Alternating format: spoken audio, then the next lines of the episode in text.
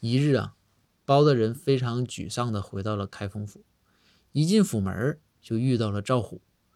赵虎一看这包大人不开心呢，赵虎就非常关切地问：“说大人怎么了？怎么不开心呢？”这包大人一看赵虎啊，包大人叹了口气说：“哎，虎啊，今天上朝，我这让皇上给训了。”这赵虎就说：“说因为啥事儿训的你呀？”然后这包大人就说：“虎啊，是这回事儿，这不上朝嘛，皇上就问我说，包爱卿啊，你知不知道铁岭在哪儿啊？”然后这赵虎就说：“说大大人，您咋说的？”